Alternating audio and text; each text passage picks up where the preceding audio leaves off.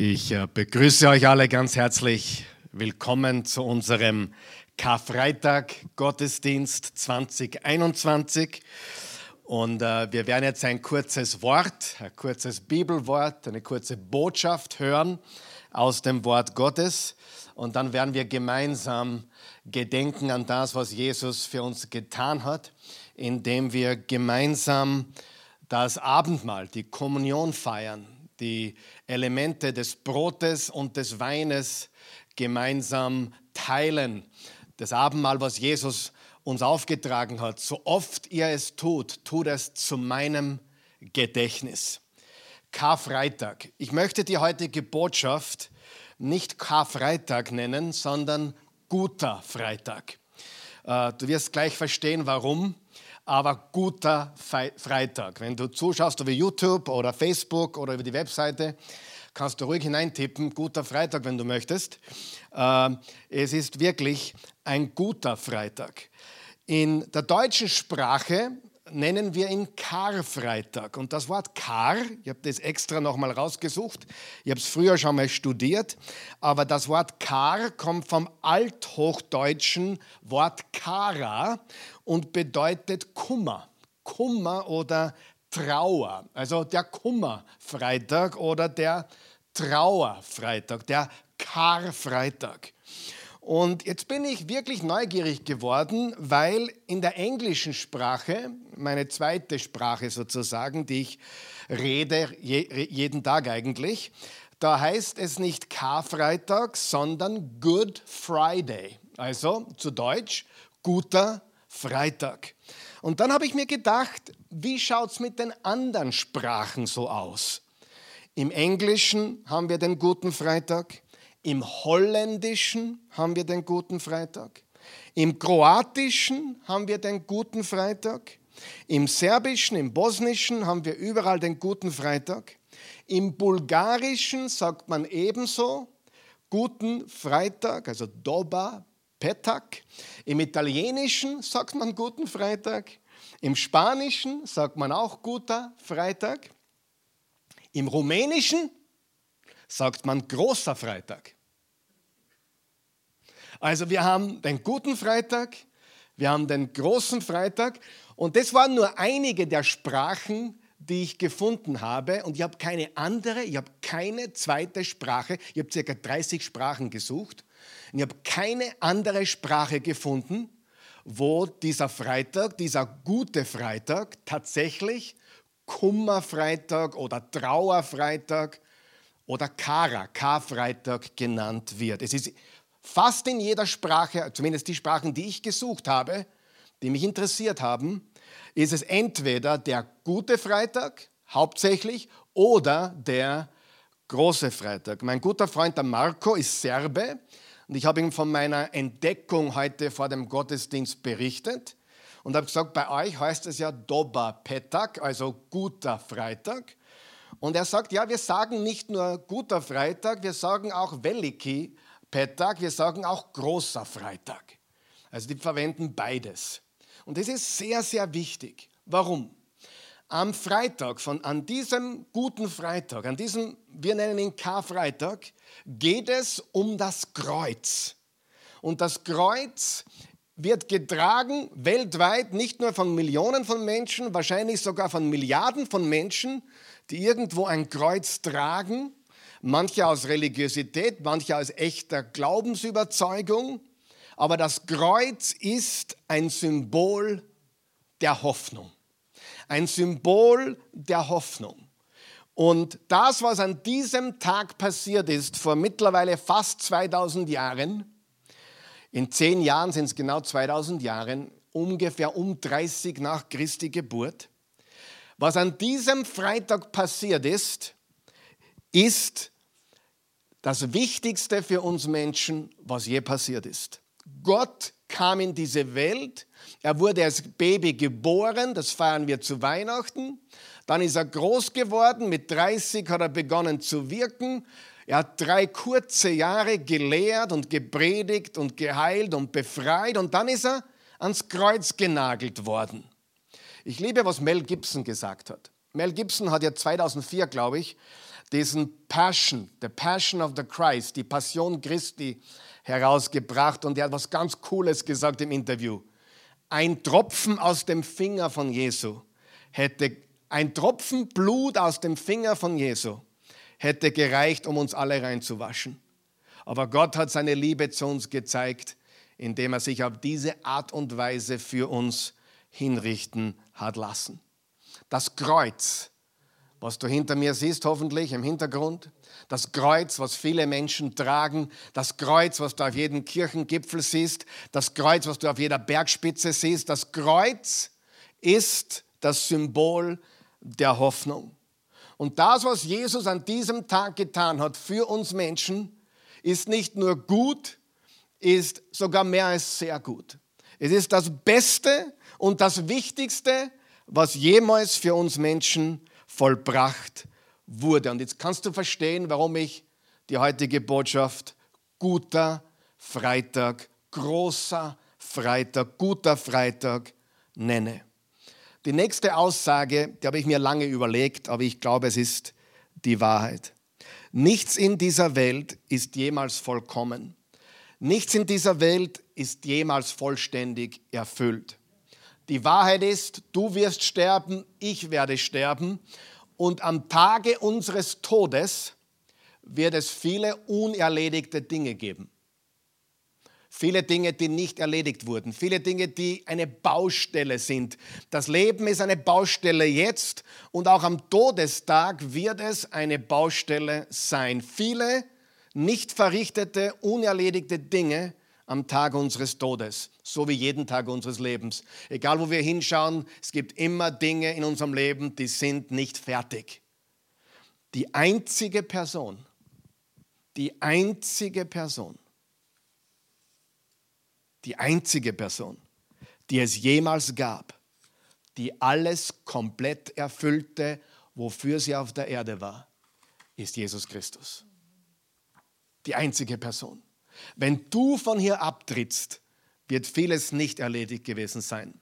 Dein Auftrag, deine Mission, vielleicht gar nicht, hoffentlich nicht. Oder vielleicht, ich hoffe, weil ich kann zurückschauen auf ein Leben, wo ich das meiste getan habe, was Gott mir aufgetragen hat. Oder vieles zumindest. Aber niemand von uns wird sterben und sagen, alles getan, alles erledigt, alles erfüllt. Nein, wir hinterlassen alle meistens Scherben oder zumindest eine Baustelle. Die einzige Person, denkt drüber nach, die einzige Person, die jemals lebte, die alles komplett erfüllte, die seinen Auftrag, seine Mission zu 100% erfüllte, ohne irgendetwas offen zu lassen, war Jesus Christus. Und er wusste, warum er kam. Schon als Zwölfjähriger war er ein paar Tage verschwunden. Die Eltern haben ihn überall gesucht. Und plötzlich sehen sie ihn eines Tages im Tempel diskutieren mit den Pharisäern und religiösen Führern. Und er sagte, warum habt ihr mich gesucht? Wisst ihr nicht oder wusstet ihr nicht, dass ich nach den Dingen meines Vaters trachten muss? Er wusste von Anfang an, warum er da war. Als Baby wahrscheinlich nicht, aber irgendwann dann, als er größer geworden ist, hat er gewusst, warum er da ist. Ich lese euch vor Johannes 4, Vers 34. Und äh, das hat er gesagt, oder das ist ein Statement von Jesus ganz am Anfang, als er begonnen hat zu wirken. Du musst dir Folgendes vorstellen. Als Jesus 30 war, war er noch relativ unbekannt. Also sogar Johannes der Täufer hat gesagt, ich, ich kannte ihn, er ist mein Cousin. Ja, ich bin sechs Monate älter als er, er ist mein Cousin. Ich kannte ihn, ich bin mit ihm groß geworden. Er war schon ein bisschen überperfekt, komisch, ja. Aber ich wusste nicht wirklich, wer das ist. Der Messias, der Christus. Bis zum 30. Lebensjahr war Jesus aktiv als Zimmermannssohn, als Sohn von Maria und Josef aus Nazareth. Aber mit 30 hat sein Wirken begonnen, sein Dienst begonnen und er hat Folgendes gesagt. Da erklärte Jesus, meine Nahrung ist, dass ich den Willen Gottes tue, der mich gesandt hat. Und jetzt kommt's. Und das Werk vollende, das er mir aufgetragen hat. Das ist genau der wichtige Satz. Das Werk vollende, das er mir aufgetragen hat. Und das ist passiert am Osterwochenende. Beginnend natürlich mit dem grünen Donnerstag, beim Abendmahl, bei der Fußwaschung, dann wie er mitten in der Nacht dann gefangen genommen wurde und der Rest ist Geschichte. Und es ist eine gute Geschichte. Es ist eine gute Botschaft. Und es ist ein guter Freitag, ein großer Freitag, weil es eine gute Nachricht für uns ist. Hat Jesus gelitten?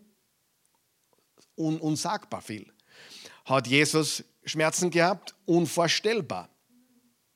Hat er gelitten? Absolut. Aber für uns und für unser Leben und für das, was es für uns bedeutet, ist es der beste Freitag aller Zeiten. Der sehr gute Freitag. Der gute Freitag, der beste Freitag. Der beste Tag unseres Lebens. Halleluja. Ich bin gekommen, das Werk zu vollenden, das er mir aufgetragen hat. Das hat er am Anfang seines Wirkens gesagt. Und dann vergehen drei Jahre und dann sehen wir ihn jetzt am Kreuz. Johannes 19. Johannes 19, Vers 28 bis 30.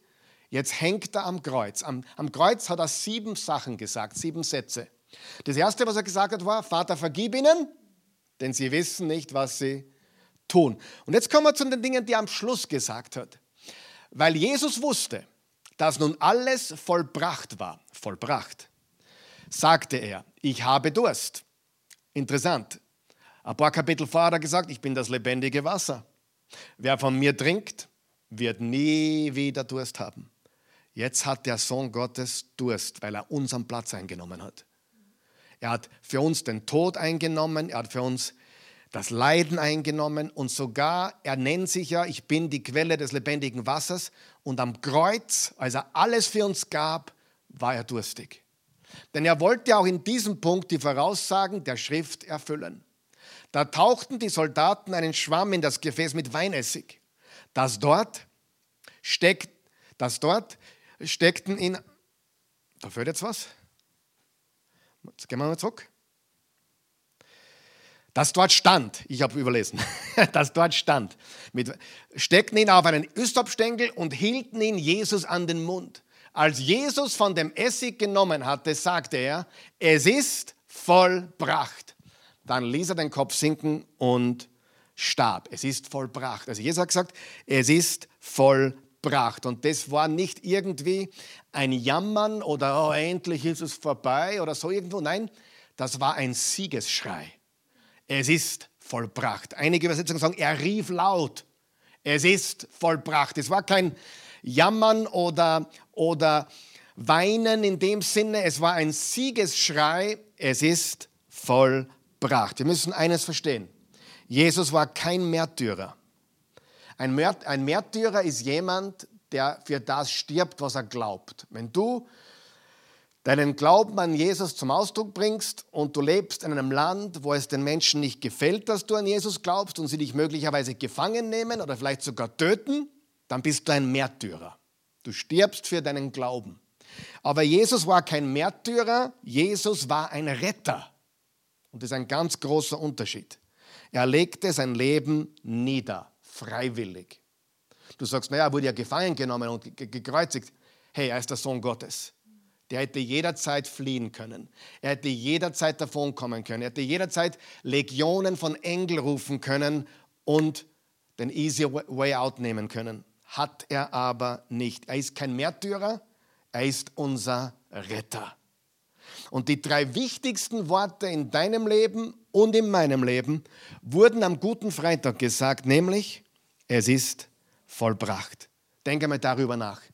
Ich sage es noch einmal die drei wichtigsten Worte in deinem Leben. Es ist vollbracht. Wenn du das verstehst, verstehst du das Christentum. Wenn du das nicht verstehst, verstehst du den christlichen Glauben nicht. Denn das Christentum, unseren Christenglauben, unseren Christusglauben zu verstehen, bedeutet, zu verstehen, es ist vollbracht. Was hat Jesus vollbracht? Sieh, alle glaubten, er war fertig. Aber Jesus hat nicht gesagt, ich bin fertig. Er hat gesagt, es ist vollbracht. Er war nicht fertig. Die Soldaten glaubten, er ist am Ende, er ist fertig. Pilatus glaubte, es endlich ist vorbei, endlich ist der Verrückte weg. Die religiösen Führer dachten sich, endlich ist der Gotteslästerer weg, jetzt ist er fertig, jetzt ist er am Ende. Sogar Satan glaubte, er hat gewonnen. Deswegen hat er ihn ja kreuzigen lassen, weil er nicht gewusst hat, dass Jesus dadurch den Sieg erringen würde durch seine spätere Auferstehung. Es ist vollbracht, sind die wichtigsten Worte in deinem Leben und in meinem Leben. In der deutschen Sprache drei Worte. Es ist vollbracht. Im Urtext ein Wort.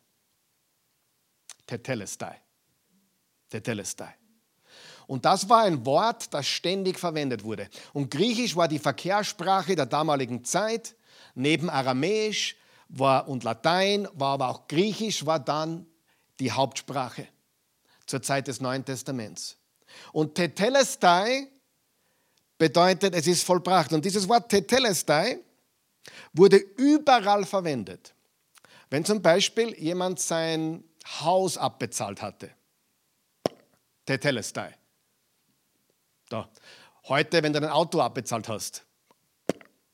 Tetelestai. Erledigt, erfüllt, Kredit abbezahlt. Keine Schulden mehr. Wenn der Priester im Tempel das Schaf oder die Ziege geopfert hat und das Opfer fertig war, hat er gesagt, Tetelestai. Wenn jemand eine Rechnung bezahlt hat, dann wurde draufgestempelt, Tetelestai, bezahlt, erfüllt, erledigt. Wenn die Fußballmannschaft den Siegestreffer schießt in der 90. Minute und in der 93. Minute wird abgepfiffen, der Schiedsrichter pfeift in die Pfeife, dann schreien alle, Tetelestai. Erledigt, erfüllt. Die Mission ist erfüllt. Jesus hat den Preis bezahlt. Jesus hat die Schuld beglichen.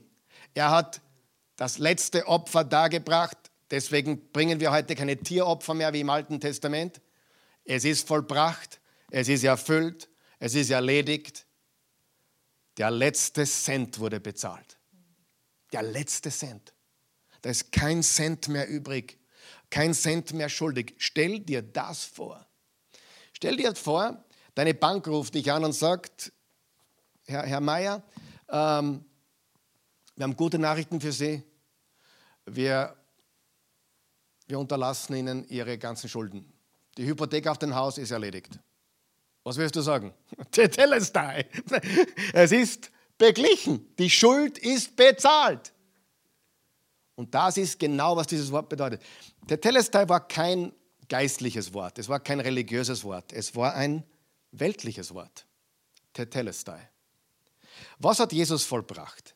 Ja, alle Prophezeiungen im Alten Testament, circa 380, auf jeden Fall weit über 300 Prophezeiungen im Alten Testament, die darauf hindeuteten, dass Jesus für uns sterben würde am Kreuz. Alle das erste Kommen betreffend. All diese hat er erfüllt dass er in Bethlehem geboren wurde, dass ein Nachkomme Davids sei, dass er aus Nazareth kommt, etc., etc., dass er auf einen Esel reiten würde. All diese Dinge hat er erfüllt. Er hat alle Verheißungen erfüllt. Im 2. Korinther 1, Vers 20 steht folgendes. In ihm, in Jesus, ist das Ja zu allen Zusagen Gottes. Darum sprechen wir durch ihn auch das Amen. Amen heißt, so ist es, zur Ehre Gottes. Amen heißt eigentlich, Wahrheit, Wahrheit. So ist es. In ihm ist das Ja zu allen Zusagen Gottes. Darum sprechen wir durch ihn auch das Amen zur Ehre Gottes. Also er hat alle Verheißungen Gottes und alle Prophezeiungen Gottes erfüllt. Aber das ist ja nur die Spitze des Eisberges. Lass uns tiefer gehen. Wir müssen drei Dinge verstehen über das, was Jesus getan hat und warum er es getan hat und was es bedeutet, es ist vollbracht. Wir müssen drei Dinge über Gott verstehen, damit wir das überhaupt verstehen können. Erstens, Gott ist ein Gott von Gesetzmäßigkeiten und Ordnung. Ganz wichtig. Wo sehen wir das am besten? In der Schöpfung, oder? In der Schöpfung sehen wir Gesetzmäßigkeiten und Ordnung.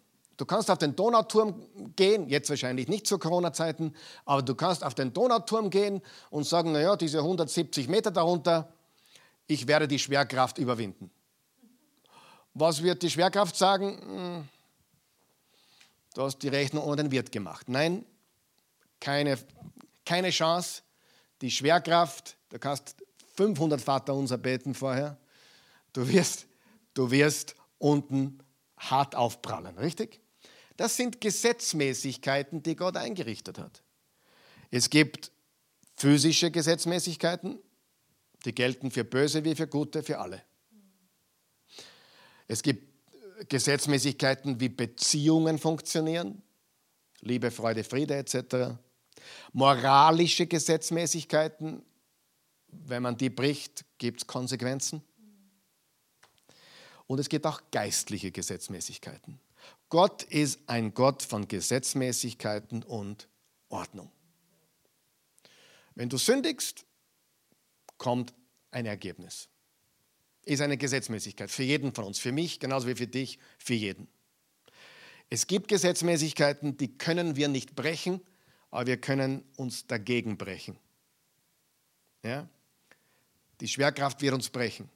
Wenn wir glauben, wir können es brechen, nein, sie wird uns brechen. Das ist das Erste. Gott ist ein Gott von Gesetzmäßigkeit und Ordnung. Zweitens, also am menschlichen Körper sieht man es am allerbesten, oder? Wenn du den menschlichen Körper gut, gut behandelst, dann hast du meistens eine bessere Chance, gesund und lange zu leben. Das sind einfach Gesetzmäßigkeiten, wie du mit deinem Körper umgehst.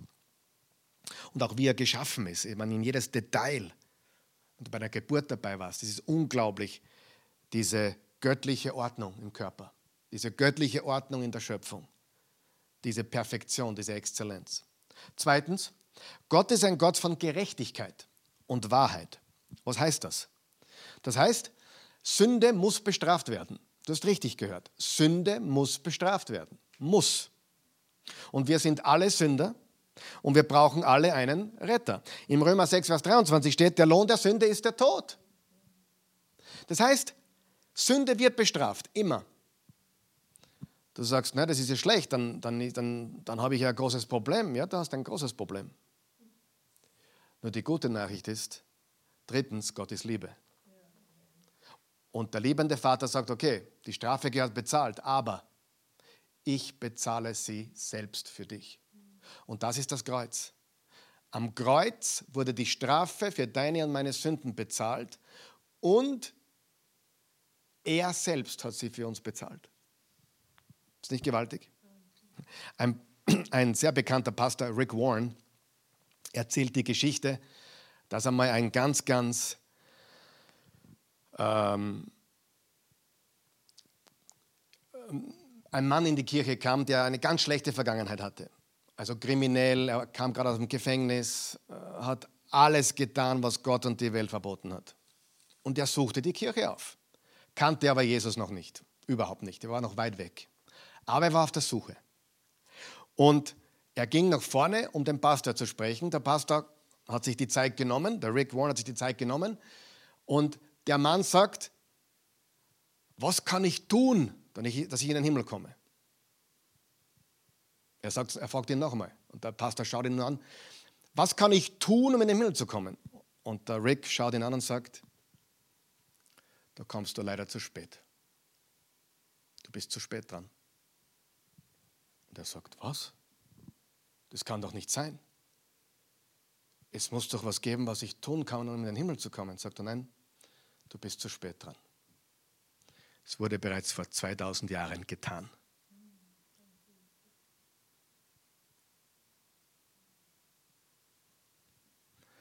Es wurde bereits vor 2000 Jahren getan. Der hat ein bisschen zappelt, wie er gehört hat, du kannst nichts tun. Aber wie er dann gehört hat, dass er bereits, dass Jesus bereits alles getan hat und er es nur glauben und annehmen muss, war die Freude natürlich riesengroß. Gott ist ein Gott der Gesetzmäßigkeiten, die, die, die sind unumgänglich.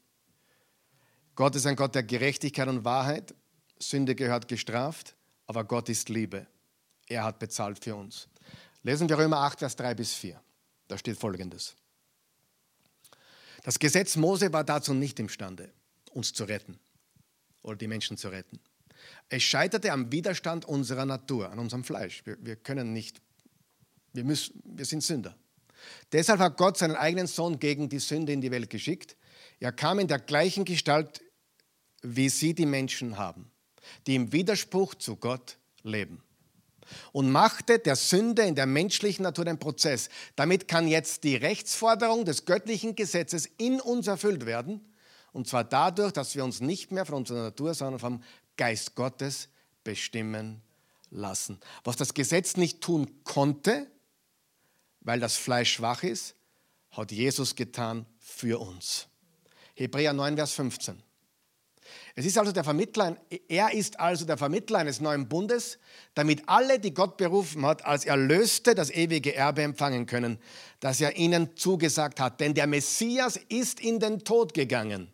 Der Messias oder der Christus ist in den Tod gegangen, um so für die Übertretungen zu bezahlen, die unter dem ersten Bund begangen wurden. Also alles, was unter dem Gesetz getan wurde, ohne Jesus getan wurde, hat er für die Menschen getragen. Kolosser 2, Vers 14. Er hat den Schuldschein, der mit seinen Forderungen gegen uns gerichtet war, für ungültig erklärt. Er hat den, Schuldschein quasi erledigt, zerrissen, ungültig. Er hat ihn ans Kreuz genagelt und damit für immer beseitigt. Ich war mal in einem Gottesdienst, leider können wir das jetzt in Corona-Zeiten nicht so machen, aber ich war mal an einem Karfreitag in einem Gottesdienst hunderte Menschen, vielleicht sogar mehr als tausend Menschen. Und in diesem Gottesdienstraum waren zehn Kreuze aufgestellt, im ganzen Raum, zehn Holzkreuze. Und der Pastor hat am Schluss gesagt, wenn du, eine, wenn du eine Sünde hast in deinem Leben oder wenn du irgendwas in der Vergangenheit hast, was dich immer noch verfolgt, jagt, dann schreib das jetzt auf den Zettel und geh zu dem Holzkreuz und nagle es an dieses Kreuz. Diese zehn Kreuze waren voll mit Zetteln. Müsste eigentlich nicht sein. Weißt du warum? Wenn Gott, wenn wir wissen, dass Jesus uns vergeben hat, dann wissen wir, dass alle unsere Schuld bereits am Kreuz heftet. Aber es zeigt, das ist auch symbolisch sehr wichtig, wenn du, was, wenn du mit was kämpfst, mit was aus der Vergangenheit, wo du vielleicht noch nicht losgekommen bist, dann bitte Gott um Vergebung und dann lass es sein und nagle es ans Kreuz. Wenn wir wieder Gottesdienst in der Öffentlichkeit mehr haben dürfen, dann werden wir das vielleicht machen. Aber deine und meine Sünden, unser, unser, der ganze Schuldschein gegen uns wurde ans Kreuz genagelt und ungültig erklärt. Das heißt, dass du dir von niemandem Schuldgefühle geben lassen solltest. Natürlich musst du um Vergebung bitten. Wenn du sagst, naja, super, ich lebe jetzt so weiter, wie ich will, dann hast du was nicht verstanden. Aber wenn du ehrlich umgekehrt bist und ehrlich um Vergebung gebeten hast, dann ist es erledigt. Für immer. Lass dir keine Fotos mehr zeigen oder Videos. Das macht Satan sehr gerne. Schmeiß sie weg. Entsorg sie. Lösch die Festplatten. Satan hat kein Recht, dich anzuklagen. Die Sünden sind getilgt am Kreuz. Und die, das ist gute Nachricht, oder? Und deswegen guter Freitag. Guter Freitag. Gott vergibt und vergisst. Und Gott ist nicht böse auf dich. Das sind so dumme Gedanken. Ich weiß, es gibt Menschen, viele Menschen haben diese Gedanken. Gott ist böse auf mich. Gott ist nicht böse auf dich. Er hat Jesus für dich am Kreuz gestraft, die ganze Schuld, alles auf ihn gelegt. Jetzt bist du frei. Und die gute Nachricht inkludiert auch die Vergangenheit, die Gegenwart und die Zukunft. Als Jesus für dich gestorben ist, war alles noch in der Zukunft. Und er ist für alle deine Sünden gestorben. Deiner Vergangenheit, deiner Gegenwart und deiner Zukunft. Es ist vollbracht. Es ist ein guter Freitag. Und weißt du, auch das sieht man im Christentum sehr oft, wenn, wenn Menschen dienen oder geben, ah, ich, ich zahle Gott zurück. So ein Blödsinn. Ich kann Gott nie und nimmer zurückzahlen, was er für mich getan hat. Ich kann nur dankbar sein und daher dienen und geben. Wir verdienen uns nichts bei Gott. Egal wie viele Tausender du gibst oder wie viele Stunden oder Tage du im Reich Gottes dienst. Du, du verdienst dir nichts. Es ist ein Geschenk, es ist Gnade. Du zahlst Gott nicht. Gott zu zahlen ist, ist ein Widerspruch. Alles, was wir tun, ist aus Dankbarkeit, weil er alles vollbracht hat. Hebräer 5, Vers 9. Doch jetzt, wo er zur Vollendung gelangt ist, wo er es vollbracht hat, wurde er für alle, die ihm gehorchen oder glauben, der Begründer des ewigen Heils. Das ewige Heil, was heißt das? Das ist ein ewiges Heil, das kann dir niemand mehr nehmen. Ja, was ist, wenn ich wieder viel sündige in der Zukunft? Jesus ist für alle deine Sünden gestorben. Akzeptier das. Er liebt dich. Du, wenn du auf die schiefe Bahn geratest, dann wirst du Konsequenzen erleben. Die sind nicht schön, die sind hässlich. Wenn meine Kinder oder eins meiner Kinder auf die schiefe Bahn geratet, bleibt es mein Kind trotzdem. Immer. Es ist vielleicht abgeschnitten von mir. Es ist vielleicht vom Segen abgeschnitten. Er erlebt vielleicht eine ganz schlimme, furchtbare Zeit, aber es ist immer mein Kind. Jesus besiegte den Tod und die Furcht vor dem Tod. Sieh, das letzte Mal, wo ich geschaut habe, war die Sterbensrate bei 100 Prozent. Das heißt, wir sterben alle. Jeder. Egal wo du her bist, wir sterben alle. Ja? Corona hin oder her, Krebs hin oder her, alle. Ohne Ausnahme. Römer 6, Vers 23. Denn der Lohn, den die Sünde ihren Sklaven zahlt, ist der Tod. Das Gnadengeschenk Gottes aber ist das ewige Leben in Jesus Christus, unserem Herrn. Das ist gute Nachricht, oder? Der Lohn der Sünde ist der Tod. Nicht gut. Aber das Geschenk Gottes, das Gnadengeschenk Gottes ist das ewige Leben in Jesus Christus. Hebräer 2, Vers 14 bis 15. Weil diese Kinder nun Menschen von Fleisch und Blut sind, ist auch er ein Mensch von Fleisch und Blut geworden.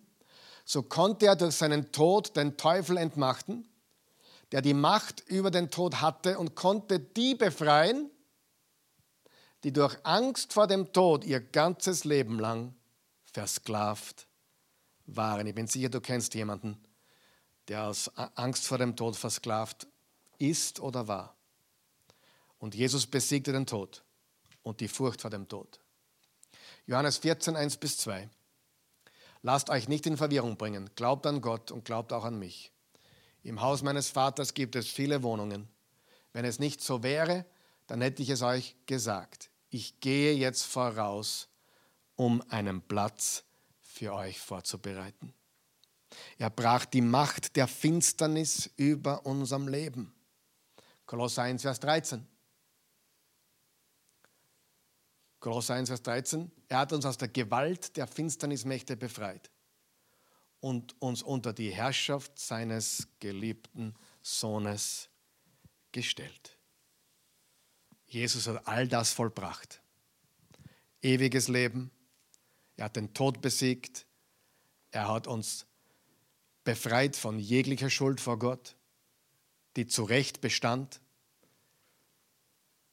Die Gesetzmäßigkeiten, die sind da, wir haben sie gebrochen die Gerechtigkeit Gottes haben wir gebrochen, wir haben dagegen uns aufgelehnt, aber seine Liebe ist größer. Und aus all diesen Gründen, liebe Freunde, ich bin schon am Ende meiner Botschaft, es geschehen auch Wunder, ist, warum es ein guter Freitag ist. Wenn es nach mir ginge, würde ich es in der deutschen Sprache ändern. Von Karfreitag zu guter Freitag. Ich würde vielleicht den K-Samstag lassen, weil der Samstag war für die Jünger wirklich eine ganz dunkle, dunkle, dunkle, dunkle Stunde zwischen Freitag und Sonntag. Also wenn ich einen Tipp geben darf an alle, die die Sprache erfinden, guter Freitag, K-Samstag und Auferstehungssonntag. Ostern weglassen, Auferstehungssonntag nur meine Meinung. Aber es ist ein guter Freitag, weil es eine gute Botschaft ist. Und das Kreuz, auf dem Jesus für uns starb, ist unsere einzige Hoffnung. Es ist vollbracht, sind die wichtigsten Worte in unserem Leben. Ohne die hätten wir keinen Glauben. Wir wollen jetzt ein bisschen nachdenken. Lass uns ein bisschen nachdenklich sein heute. Lass uns nachdenken darüber, was das für uns bedeutet. Lass uns nachdenken darüber, wie dankbar wir dafür sind. Vater im Himmel, wir sind so dankbar. Ich bin so dankbar für das Kreuz, auf dem du deinen Sohn für mich hingegeben hast und für uns alle. So sehr hast du Gott die Welt geliebt, dass du einen einzigen Sohn gabst, damit jeder, der an ihn glaubt, nicht verloren geht, sondern ewig lebt. Jesus, als du das gesagt hast, relativ am Anfang von deinem Dienst, deinem Wirken, hast du bereits ein paar Jahre nach vorne gesehen und das Kreuz gesehen. Du musst wohl jeden Tag daran gedacht haben. Du musst wohl jeden Tag wirklich intensiv daran gedacht haben, dass der Tag kommen würde. Der gute Freitag, für uns gut, für dich ein Leidenstag, für uns ein guter Freitag. Du musst wohl jeden Tag daran gedacht haben, dass dieser Tag kommt und immer, immer näher kommt. Aber danke, dass du das für uns getan hast. Danke, dass du dein Blut für uns vergossen hast. Danke, dass du in den Tod gegangen bist, damit wir leben können. Wir loben und preisen dich. Danke, Jesus. Wir sind so dankbar für das Kreuz, für deine unendliche Liebe. Es ist vollbracht. Tetelestai. Alles bezahlt, alles vergeben, alles weggewaschen. Durch das Lamm Gottes, das hinwegnimmt die Sünden der Welt. Danke, Jesus. Wir werden jetzt gemeinsam das Abendmahl feiern. Wir sind eine sehr kleine Runde hier vor Ort. Wir haben hinten auch Brot und Becher vorbereitet. Da kann sich dann jeder gleich bedienen. Ich habe da vorne, vielleicht kann man es auch schön einblenden, ich habe da vorne Brot und einen größeren Kelch da vorne mit Wein. Und ich möchte jetzt vorlesen, was im 1. Korinther 11 steht. Und dann werden wir gemeinsam das Brot brechen und von diesem Kelch trinken. Im 1. Korinther 11, da redet Paulus über das Abendmahl. Und er zitiert eigentlich Jesus aus dem Matthäus, aus dem Markus, aus dem Lukas-Evangelium. Das wird nicht eingeblendet, das ist jetzt etwas, was mir gerade jetzt gekommen ist, dass es wichtig ist zu lesen. Im 1. Korinther 11, Vers 23. Denn ich habe es vom Herrn überliefert bekommen, was ich auch euch weitergegeben habe. In der Nacht, in der er ausgeliefert wurde, nahm der Herr Jesus Brot, dankte Gott, brach es und sagte, das ist mein Leib für euch. Tut dies zur Erinnerung oder zum Gedenken an mich. Ebenso nahm er den Kelch nach dem Mahl und sagte, dieser Kelch ist der neue Bund, der durch mein Blut begründet wird. So oft ihr daraus trinkt, tut es zu meinem Gedächtnis, zu meiner Erinnerung, zu meinem Gedenken. Denn so oft ihr dieses Brot esst und aus dem Kelch trinkt, verkündigt ihr den Tod des Herrn, den Tod am Kreuz, bis er wiederkommt. Er kommt wieder. Wer darum in unwürdiger Weise vom Brot isst oder aus dem Kelch des Herrn trinkt, macht sich am Leib und am Blut des Herrn schuldig. Wir tun es mit Ehrfurcht, mit Dankbarkeit und nicht so lässig nebenher, sondern mit voller Ehrfurcht. Jeder prüfe sich selbst, prüfe dein Herz, bevor er vom Brot isst und aus dem Kelch trinkt. Oft ist ja die Frage, bin ich gut genug dafür? Mein Freund, nein, Du bist nicht gut genug dafür. Ich bin nicht gut genug dafür. Das ist ja genau der Punkt. Wir feiern das nicht, weil wir gut genug dafür sind. Genau das ist ja, was wir nicht sind. Wir sind unwürdig. Wir sind nicht gut genug. Aber wir prüfen unser Herz und bitten um Vergebung. Und dann sind wir voller Dankbarkeit dabei. Jemanden ausschließen vom Abendmahl. Unsagbar. Wenn jemand um Vergebung bittet und Buße tut, was soll er tun? Das Abendmahl feiern. Das ist genau das, worum es geht. Er hat seinen Leib gegeben, sein Blut für uns vergossen. Du wirst nie gut genug sein, du wirst nie würdig sein. Du musst nur schauen, dass du dein Herz in Ordnung bringst und sagst, Gott, ja, ich bin ein Sünder. Vergib mir. Denn wer isst und trinkt, ohne zu bedenken, ohne zu bedenken, dass es um den Leib des Herrn geht, isst und trinkt sich zum Gericht. Wenn du gar nicht weißt, was du tust, dann lass es. Du musst wissen, was du tust. Du musst wissen, das ist der Leib, es geht um den Leib des Herrn und um sein Blut. Aus diesem Grund sind ja so viele von euch schwach und krank und nicht wenige sind schon gestorben.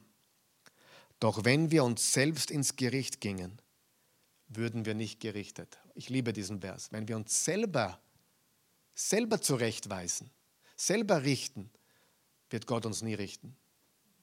Wenn wir selber umkehren, selber Buße tun. Ja? Das wollen wir jetzt tun. Ich lade euch ein, hier vor Ort euch hinten zu bedienen. Ich werde da vorne. Ich gehe darüber. Ist das okay, wenn ich darüber gehe, Raffi?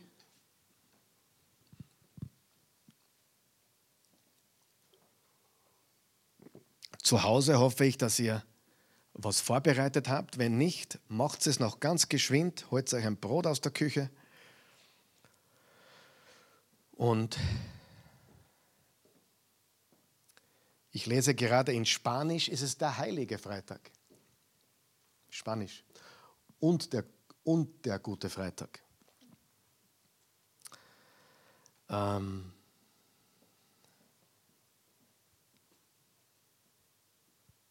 danke, Jesus. Danke, Jesus. Herr Jesus, wir danken dir dafür, dass du deinen Leib hast brechen lassen für uns. Danke, dass du ans Kreuz gegangen bist, deinen Leib hingegeben hast, deinen Leib durchbohren hast lassen, uns zum Heil. Und wir nehmen jetzt das Brot und wir brechen es gemeinsam zu Hause und hier und wir essen davon. Und wir danken dir dafür, dass du deinen Körper für uns gegeben hast. Danke, Jesus.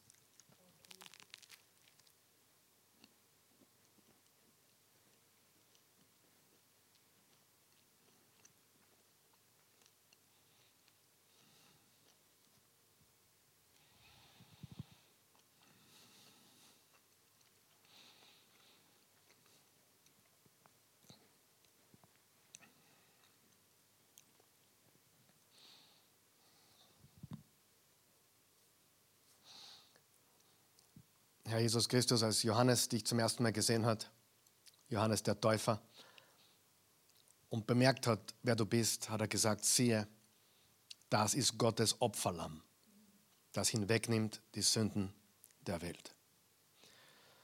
Und das ist, wer du bist. Du bist das Lamm Gottes, das Opferlamm Gottes und du nimmst unsere Sünden weg und du tilgst unsere Schuld. Danke, dass du das getan hast.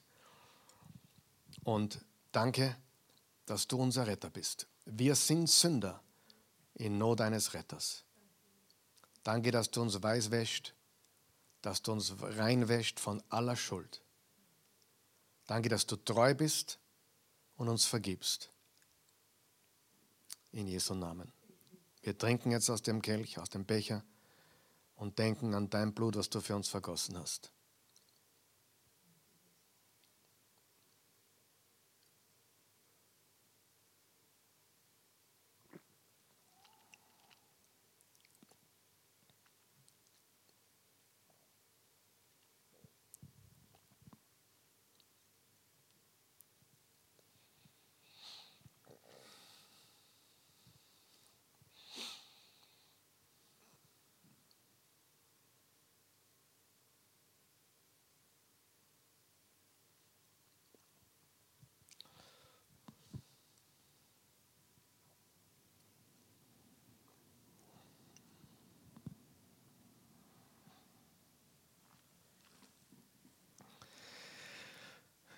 Danke, Vater.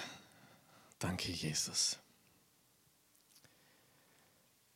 Wir loben und preisen dich. Danke, dass du deinen Sohn für uns gegeben hast. Danke, dass du willig und bereit warst, Jesus, dich selbst zu opfern und dein Blut für uns zu vergießen. Danke, dass es vollbracht ist. Für immer. Danke, dass wir ein ewiges Heil haben. Loben und preisen dich in Jesu wunderbaren Namen. Amen.